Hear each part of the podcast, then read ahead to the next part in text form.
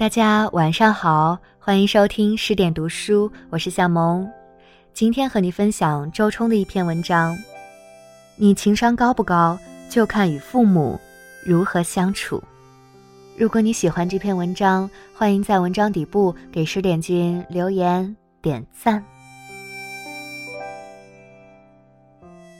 人活在世上，免不了要创造关系。关系处理得当，人就会更多的感受到安全与幸福；而处理不当，人则容易毁于焦虑、挫败、痛苦。比如成功的企业家，因为情商低，不擅长处理关系，与家人不亲，与爱人不近，一直有一种深切的孤独感。哪怕银行户头极其可观，事业也辉煌至极。情人也不少，却总是感叹人生虚无，因为缺少了强关系的亲密互动，人就像孤儿，再富有再荣耀，也就像一个孤岛之王，难有真正的温暖。而一个世俗成就不高的人，如果情商高，与至亲至爱和睦相处。都会深感此生无悔，没有大遗憾。当然了，这里不是鼓励大家不进取、不努力，而是告诉大家，建立关系并维护关系是每个人一生的修行。唐僧为什么不孤身西行，而是要和悟空、悟净、悟能四个人一同前往呢？表面上。这是借助他们的力量斩妖除魔、飞天遁地，实际不是的。这是一种比九九八十一难更严苛的考验。在这条漫长的取经之路上，唐僧师徒四人如果有能力维护好这一段复杂的关系，与异己和平相处，理解差异，包容不同，说明内心戾气已消，心智已全。修行已成了。一个企业在招聘员工的时候，面对一个才华横溢的年轻人，还有一个才华横溢而且家庭稳定的已婚者，为什么愿意聘用后者呢？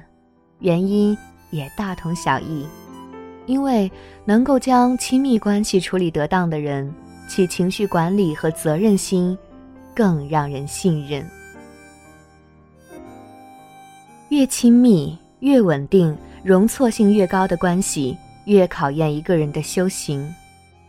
因为，在安全的关系中，人都不会去刻意的伪装，你是善是恶，是强大是虚弱，都会一一的现出原形。因此，每年返乡时也是家庭冲突的高发时，人和人的矛盾接二连三的出现。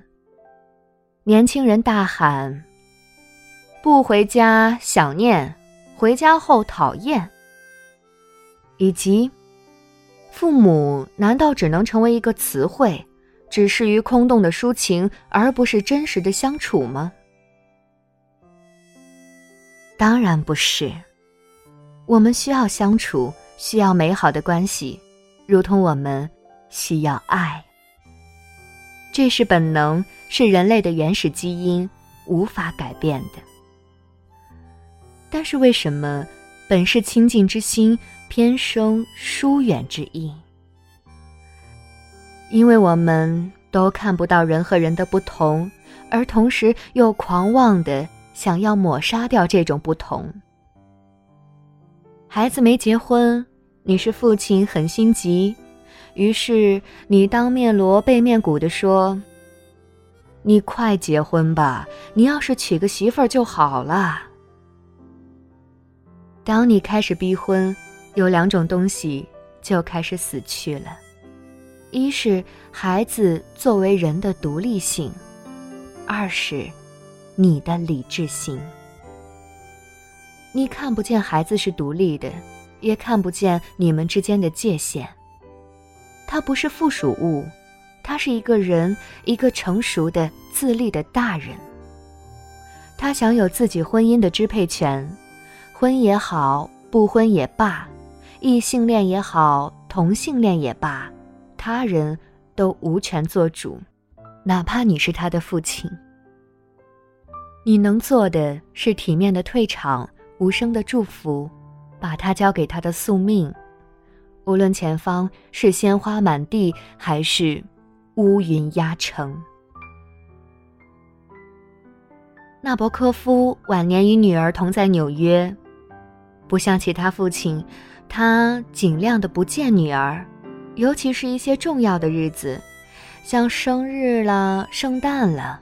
这对父女总是凑不到一起，他和女儿的联系总是很随机、很少，毫无规律。随着年纪的增长，他的恶习也在加剧。有老朋友很吃惊，指责纳博科夫没有爱。纳博科夫说：“不，正是因为我很爱他，我才要从他的生活中淡出。”我这个老人随时会死，这样我的死才不会影响他继续生活。我不过是一个偶尔见面的朋友离开了，我不想让他感觉在纽约的人海中，我们两个人相依为命。这才是真正的父爱。孩子同样如此，父亲很胖，母亲唠叨，七大姑八大姨很低俗，你哪怕看不惯，也只能基于理解的尊重，基于尊重的远离。不要改变他，如同你不希望被他改变。不要说，爸，你为什么不能开明一点呢？妈，你为什么不可以少说几句呢？大姑，你为什么这么喜欢管闲事儿呢？你要知道，你正在将自己的意志强加在他们身上，如同他们把催婚的意志强加在你的身上一样。亲人之间的彼此干涉就这样发生，在这种干涉中，每个人都不会舒服。原本令人温暖的爱，会以防御过度、攻击、疏远等方式出现在你的生活里。我们应该做的不是强硬的拒绝、冷酷的排斥，这不是维护，而是破坏。我们要做的是厘清自我、明确界限、彼此尊重、自然亲密，就像。一片水与一朵云，一棵树与一枝花，它们归属于不同的命运，归属于不同的路途。但阴差阳错，在时间的荒野里，彼此遇见了。于是，点点头，微笑说：“嗨，那就一起走一段路吧。”这一路上，你们彼此看见，却又深知彼此的不同。水不会改变云，树不会改变花，你不会改变我。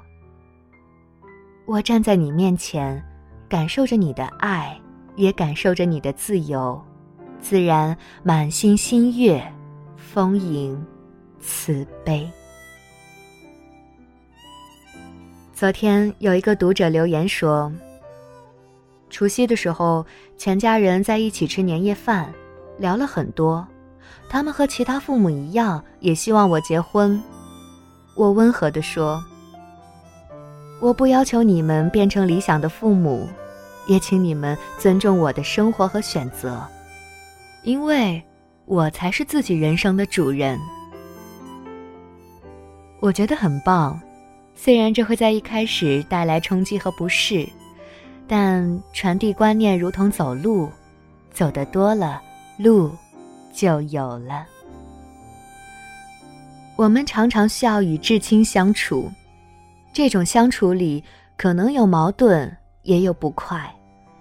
在这些时候，别忘记，你是你，他是他，尊重他的暴躁、腐朽、莫名其妙，也请他尊重你的古怪、叛逆、不懂事。